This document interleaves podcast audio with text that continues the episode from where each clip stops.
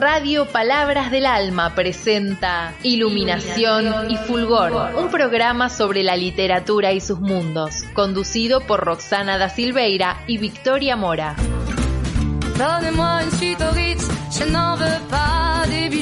Chanel.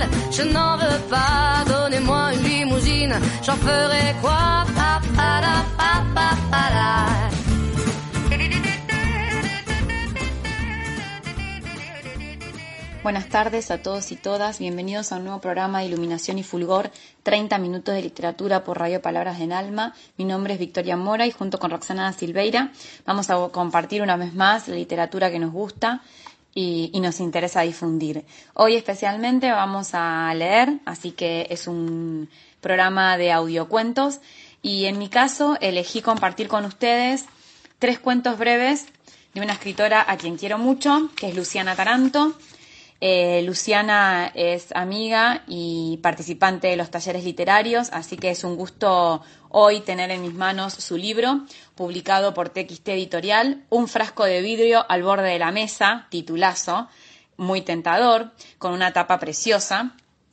Eh, otra vez es notable el trabajo de la editorial TXT en relación a, la, edición.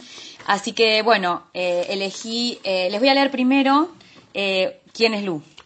Luciana Taranto nació en Buenos Aires el 30 de marzo de 1999. Le gusta leer y escribir, colabora con el movimiento de trabajadores excluidos. Obtuvo una mención por sus cuentos Sangre Podrida en el marco del primer certamen literario Ciudad de Dianfunes organizado por la Biblioteca Popular Mariano Moreno y la Municipalidad de la Ciudad de Anfunes. Y en voz alta por el certamen Mateo Voz de Cuento Joven, organizado por la Comisión Directiva de la Asociación Santafesina de Escritores. También Ibuprofeno para el Dolor fue seleccionado para una antología de cuentos de cuarentena por el Diario de Pilar. Así que bueno, arranco justamente con uno de los cuentos premiados, Sangre Podrida. Creo que la anemia empezó cuando tenía cinco. No soy buena para hacer memoria. Ni siquiera me gusta hacer memoria. Hay cosas que deberían quedarse en el pasado y ya. Asunto resuelto. Está bien, yo te lo pregunto por una cuestión técnica. Digamos que necesito saberlo para completar la historia clínica. Bueno, vos poné que empezó a los cinco. Me dieron un jarabe, una pastilla o algo así, y después un coso que tenía vitamina C. Ah, y mi vieja me hacía comer morcilla cada vez que podía. Yo detesto la morcilla. Al tiempo habré mejorado, porque dejé de tomar remedios y de comer morcilla. Seguía pálida y ojerosa, pero habré mejorado. Lo sé por las fotos, lo de pálida y ojerosa, y porque en toda la primaria me dijeron la momia. En secundaria no. Ahí estaba de moda tener la cara blanca como una muerta. Además, mis ojeras tenían un color violeta hermoso. Parecían ojeras de vino. Me di cuenta una noche que me encerré en el baño hasta que me bajara el efecto de las drogas. A partir de ahí empecé a amarlas, a las ojeras, digo. Eh, bien, ¿y después? Y después usé corrector de ojeras. ¿Y qué más? Es un chiste, no se lo vaya a tomar en serio. Bueno, después me pincharon para ver cómo estaba de hierro. Odio las agujas. Me desmayé apenas terminaron de pincharme. Resulta otra vez que tenía anemia, que me había vuelto o que nunca se me había ido del todo. Estaba mal porque ni levantarme de la cama podía. Va, podía, pero no quería. Estaba cansada, tenía sueño, todo eso. ¿Y entonces? Me volvieron a recetar pastillas y me sentí mejor digo, y no puedo evitar comerme las uñas. ¿Las seguís tomando? No, las dejé. ¿Te lo indicó un médico? No, las dejé porque ya me sentía mejor. Miento. En realidad me cansé de tomarlas. Me di cuenta de que tenía un bicho maldito en la sangre. Ese era el problema. Y al bicho lo tuve desde los cinco. Tomar hierro era como darle de comer. Tenía que haber otra manera. Las primeras veces contaba la verdad. Estaba indignada y frustrada, sobre todo frustrada. Me habían internado por intento de suicidio. Yo no intenté suicidarme, al contrario, me quise curar, pero aprendí a callarme. Es mejor decir lo que ellos quieren escuchar. Ponían cada cara cuando les decía que no me había querido matar, que no estaba deprimida, que yo lo que quería era curarme. Me trataban de loca y son unos ignorantes. Acá, la única que me cree es Ornella. Ella sí que se intentó matar, antes de que la trajeran y durante la internación también. Es obstinada, como yo, salvo que yo lo que quería era curarme. El último análisis me dio bien. Bien. Nada de anemia. Yo sé que no fueron las pastillas de hierro y vitamina C. Me curé porque me saqué la enfermedad de raíz. Por eso me curé. Y Ornella me cree. Yo te creo, me había dicho después de que toda la ronda me mirara con cara de pena. Algunos se mordieron el labio, otros hasta levantaron las cejas. En terapia grupal cada uno cuenta por qué está en donde está, en el hospital. Yo dije que estaba por error. A los días me di cuenta de que también era un error decirlo, porque piensan que estoy tan loca que no tengo noción de nada. Estamos en la cama. Nos conocemos hace poco, pero yo siento que charlar con Ornella antes de dormir es como, no sé, comer con mi familia o dormir con mi gato. Aunque en realidad no charlamos mucho, porque la medicación nos tumba enseguida. ¿De verdad me crees? Sí, boluda, te creo. Contame, ¿qué pasó? ¿Cómo que entraste acá por error? Ornella me mira fijo y por primera vez desde que estoy acá no me intimida que me miren fijo. Es como un abrazo de ojos, una palmada en la espalda. Pensaron que me quise suicidar. Es un error. ¿Y por qué? Dale, boluda, contá. Porque me encontraron tirada en el piso sangrando. Me llevaron al médico. Había tomado misoprostol, una banda de misoprostol. Esperé hasta que sentí un dolor horrible, algo queriendo explotarme en la panza, pateándome adentro. Entonces me clavé un cuchillo. Ahí, un poco más abajo del ombligo, donde dolía más. Pensaron que me quise matar, pero yo quería curarme. ¿Curarte de qué? Ornella cada vez está más destapada, mientras yo hablo va saliendo abajo de la frazada como si desde ahí pudiera prestar más atención. De la anemia, y yo creo que de hecho me curé. Fui anémica desde muy chica, siempre pálida, ojerosa, cansada, parecía una momia, una muerta, y yo sentía, me daba cuenta de que algo estaba mal. No me refiero al hierro, algo adentro mío algo chupándome la sangre, como un monstruito en la panza, como el hijo del diablo. Por eso tomé las pastillas para abortar la muerte, para sacarme la sangre podrida. Necesitaba hacerlo. Un lavado de estómago casero. En realidad, un lavado de cuerpo. No te entiendo, Maya. ¿Cómo que un monstruo, un diablo, un qué sé yo qué? Cuando tenía cinco, mi papá era amigo del diablo. Los fines de semana venía a casa y se metía dentro mío. Se me metió hasta en la sangre, me la pudrió, te lo juro. Eh, bueno, espero que les haya gustado. Eh, así escribe Luciana, con esta contundencia. Eh, voy con el siguiente, todavía quedan pestañas. Me acordé tarde. Me acordé recién cuando terminé de sacudirme la pestaña del cachete. Pude haber pedido un deseo, pero me acordé tarde. Antes me acordaba siempre. Va, no hacía falta acordarse para pedir. Las pestañas eran primero deseos y mucho después pelos que caen de los ojos. Algo se me movió en el estómago, algo que también rugió. Parecía que el cuerpo me tiraba la bronca, por vieja olvidadiza, por científica infeliz, por pragmática racionalista. La saliva se volvió casi ácida, un gusto desgraciado.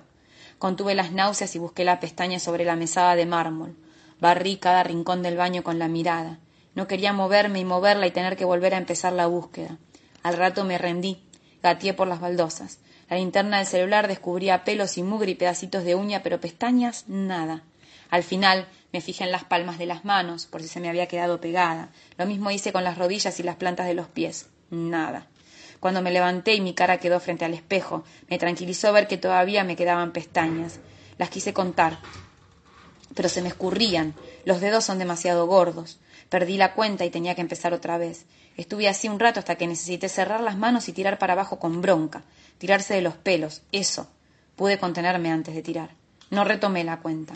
No averigüé cuántas tenía en ese momento y no había averiguado nunca cuántas había tenido antes de cumplir treinta y cinco.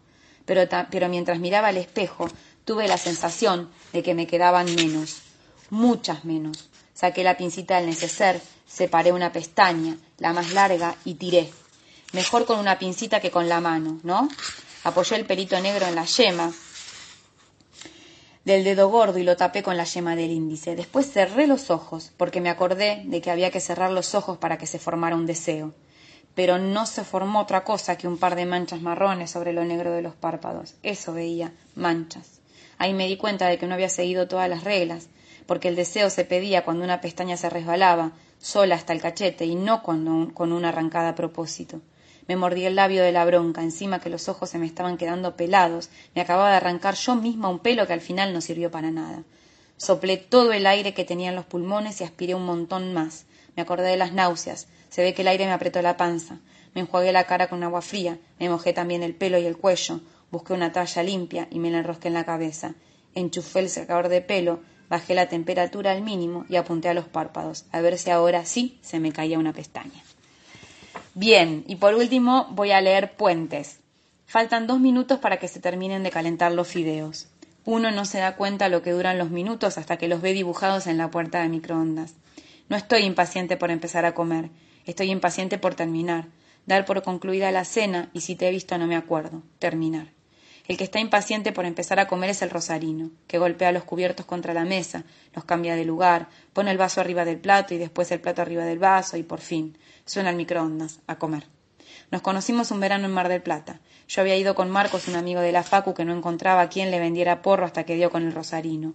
No nos quiso cobrar, supongo que porque terminó fumando con nosotros. Nos reímos tanto que seguimos fumando los tres juntos. Así pasamos los últimos días que nos quedaban de playa. Música altísima, agua, arena, sal, birra, y después de ese prensado que pegaba mejor que cualquier flor. Creo que hasta subimos drogados al micro de vuelta. Los voy a visitar a Buenos Aires, gritaba el rosarino desde la terminal, y varios meses después lo confirmó. Me quedó una semanita. Así, sin preguntar, a mí no me pareció mala la idea. Es que allá en la playa, todo tapado de arena, no se notaba lo insoportable que podía llegar a ser. Al final no fui a San Telmo, dice, mientras revuelve los fideos como si fuera yogur. ¿Por? Porque Marcos me dijo que no me puedo ir sin conocer el Museo de Ciencias Naturales. Me habló tanto del museo que terminé yendo.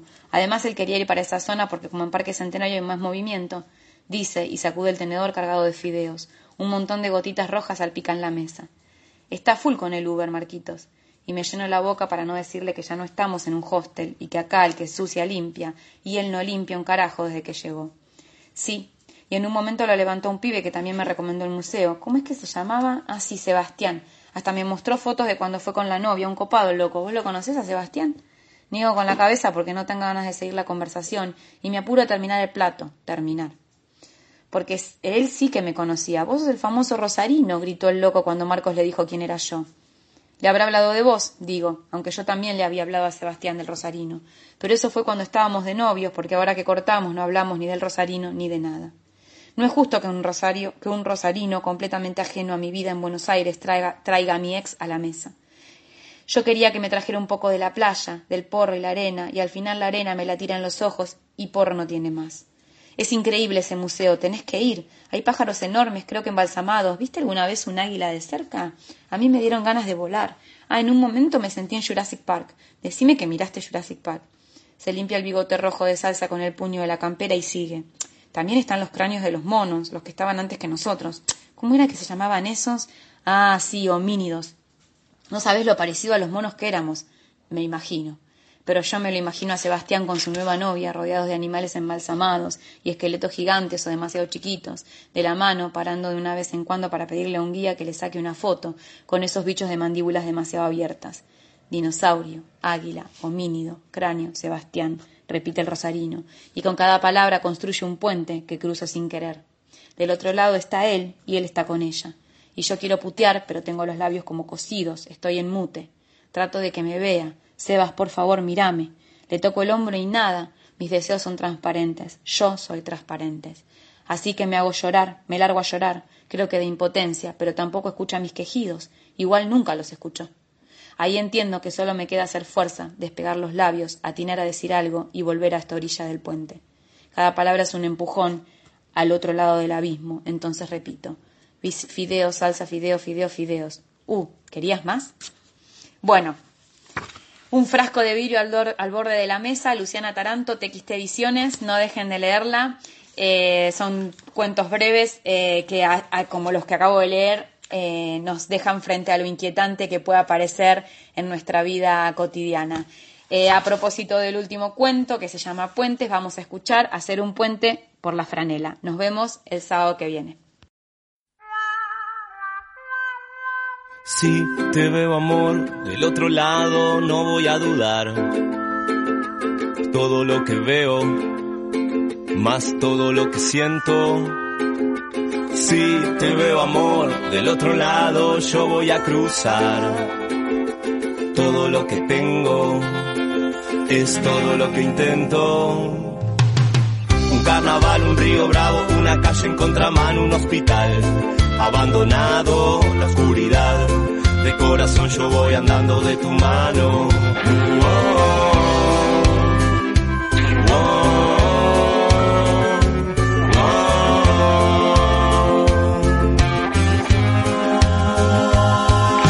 Si te veo amor del otro lado, no voy a dudar.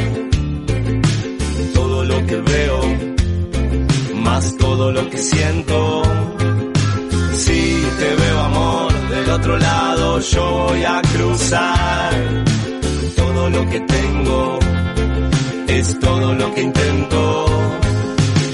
Un temporal, un circo malo, una playa sin verano en espiral. Abandonado la claridad, de corazón yo voy andando de tu mano. Oh.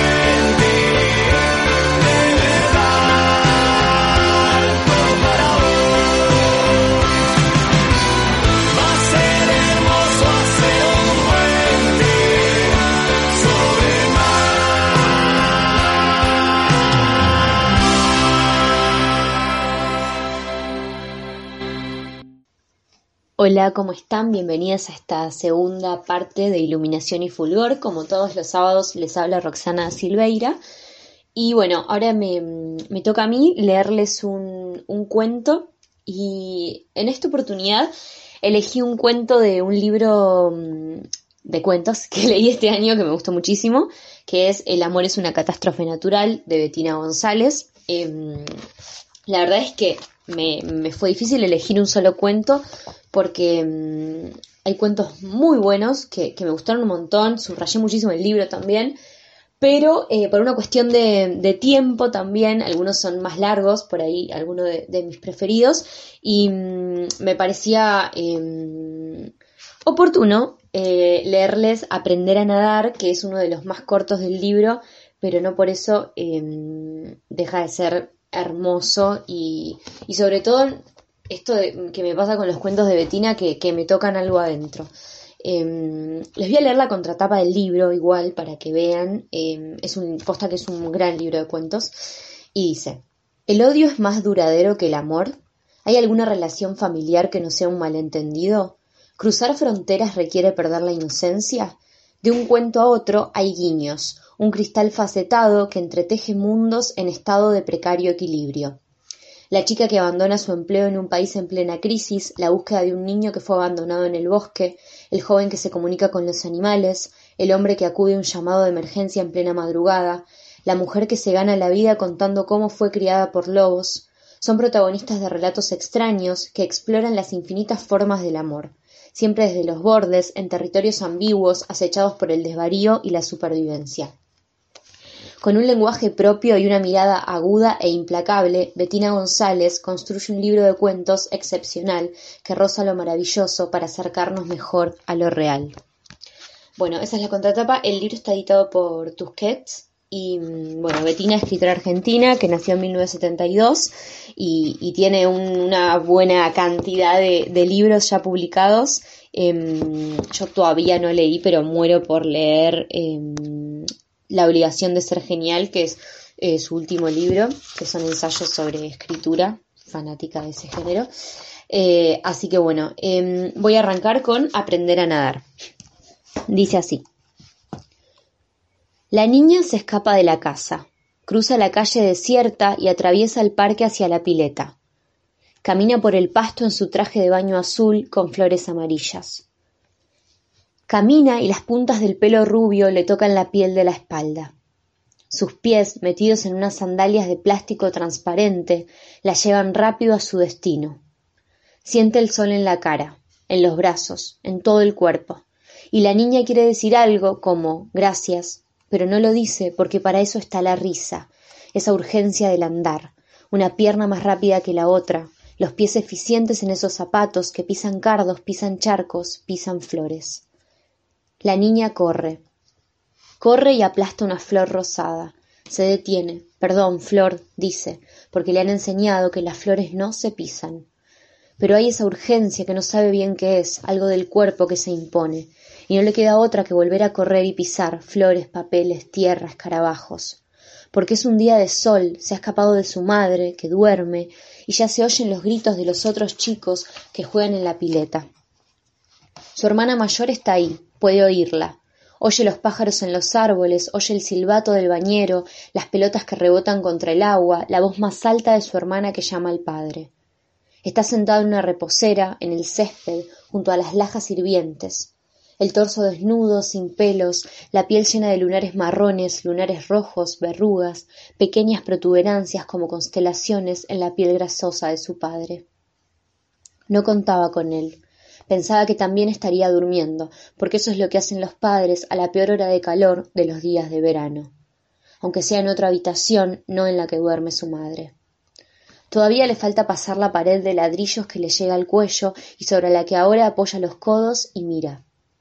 Mira el borde de la pileta, los pies de los chicos que van y vienen, las gotas que se elevan en las zambullidas, las espaldas de los adultos, los vientres de los adultos, las pieles blancas, untadas, enrojecidas, tostadas, arrugadas y tersas de los padres y las madres que miran a sus hijos.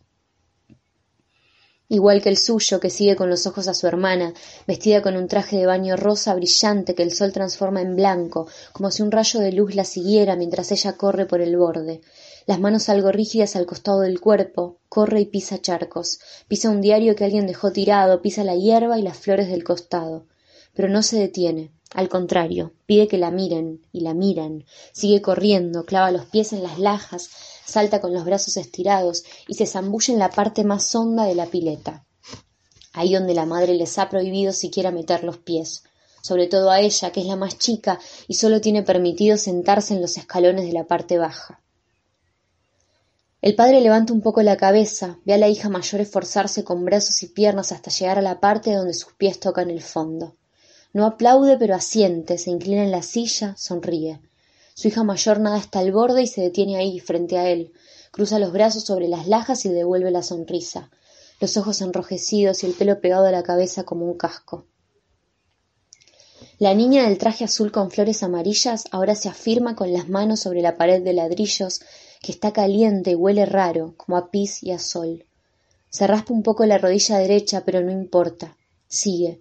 Corre unos pasos más y ya está detrás de la reposera del padre, cubriéndole los ojos con las manos sucias y transpiradas, justo cuando la hermana mayor tapa el sol con el toallón naranja con el que ahora se envuelve y se seca. Se seca la espalda, la cara, los brazos, se pasa la toalla enrollada entre las piernas y la mueve de atrás para adelante. Se seca bien, con las piernas abiertas, mientras el padre se ríe y le agarra las manos a ella, la niña de la malla azul, la iza como si fuera un paquete por encima de su cabeza, por encima de su pelo castaño, con algunas canas, y la niña piensa en la madre, rubia y dormida sobre las sábanas tibias color masa de pan, la madre que duerme sobre su lado izquierdo, con un camisón blanco y corto, la niña piensa en sus párpados, en su índice recorriendo muy despacio la bolita dormida de los ojos de su madre, como si pasara el dedo por un caracol de mar y así conociera su secreto. En lugar de volverla al piso, el padre la acomoda entre su brazo y su pecho. Con la mano izquierda le saca de un tirón los zapatos transparentes, se levanta de la silla y atrapa una punta de la toalla que la hija mayor le tiende mientras abre los brazos. Y con ellos la tela, y él pasa el peso fácil de la hija menor al interior mojado y algo rasposo, en el que ahora los dos la mecen, primero despacio, después un poco más rápido, y todo es naranja y oscuro como el sol de un planeta lejano, y la niña ya no piensa en la madre dormida porque el corazón le late fuerte. Oye las risas del padre y de la hermana que aceleran el vaivén. El cuerpo se le ladea con el movimiento y queda de cara a la oscuridad de la tela, que huele a cloro, a su hermana y a bronceador. La niña clava las uñas en la toalla, se agarra con todas sus fuerzas, pero no sirve de nada porque igual cae. Siente el agua primero en las piernas y la espalda. La cabeza llega última porque antes golpea en el borde de cemento. La niña cierra los ojos y traga agua. Ve el dolor caliente de su cabeza moverse como puntitos detrás de sus párpados, traga un poco más de agua, abre los ojos, flotan burbujas. Mueve las piernas y los brazos, logra sacar la boca, tose, se hunde, ve las piernas doradas de un chico que nada más adelante. Mueve un poco más los brazos y las piernas. Toma aire. Ve a su padre y a su hermana en el borde de la pileta que se ríen y la señalan, mientras ella sigue flotando con el cuello estirado, moviendo las manos en círculos, las manos extendidas y abiertas por las que el agua pasa, va y viene, manos inútiles. La niña estira las piernas detrás de sí, inclina un poco el torso hacia adelante, el calor en la cabeza es ahora un latido, el latido del golpe. Vuelve a hundirse, pero esta vez cierra los dedos de las manos. Expulsa aire en burbujas gordas perfectas, da una patada, saca la cabeza, respira, y en el mismo movimiento gira el cuerpo y lo apunta hacia la dirección contraria, hacia la parte honda de la pileta. El agua hace un remolino a su alrededor, asiente, se ordena, responde y en ese movimiento unánime de sus músculos y tendones la niña descubre su instinto más primario, el impulso que la aleja para siempre del hombre que ríe al otro lado del agua. Em, me parece precioso eh, la, prosa, el ritmo de este, de este cuento me parece hermoso y las, las imágenes y cómo plasma esta, esta situación ¿no? en la que el, padre le está enseñando a nadar, qué, qué terrible, cómo plasma esta relación, em, la relación de esta nena con el padre, la relación con la hermana, también se habla un poco ¿no? de la relación, em, también se habla de la madre, aunque no esté en ese momento, es una figura que está en el cuento, y, ahí como que podemos ver un poco a través de este, de este momento en el que le enseña a nadar, Em, en el que ella aprenda en realidad, porque la tiran a la pileta básicamente, em, podemos ver también cómo, es ese, ese, esos, cómo son esos vínculos y me parece precioso el final. Em, en ese movimiento unánime de sus músculos y tendones, la niña descubre su instinto más primario, el impulso que la aleja para siempre del hombre que ríe al otro lado del agua. Esto del instinto más primario, como el de, el de sobrevivir, me parece espectacular. Em, nada, es un, es un cuento que me parece corto y precioso. Em, y bueno, nada, como ya les dije, este libro lo recomiendo un montón. Em, es un libro al que, al que como, como ven, vuelvo. Eh, bueno, espero que les haya gustado este capítulo de, de lecturas y, y, bueno, y como siempre pueden encontrarnos en redes como Victoria Mora y Roxana Silveira. Eh, ahí tienen más, más data literaria y también eh, info sobre, sobre talleres literarios, eh, etcétera. Y también pueden escuchar capítulos anteriores del podcast en la página de la radio o en Spotify también. Em, bueno, gracias por estar del otro lado, gracias a Vicky, gracias a la radio y bueno, nos vemos el sábado que viene. Donne-moi une suite au Ritz, je n'en veux pas des bijoux de chez Chanel, je n'en veux pas. Donnez-moi une limousine, j'en ferai quoi? Pa, pa, la, pa, pa, la.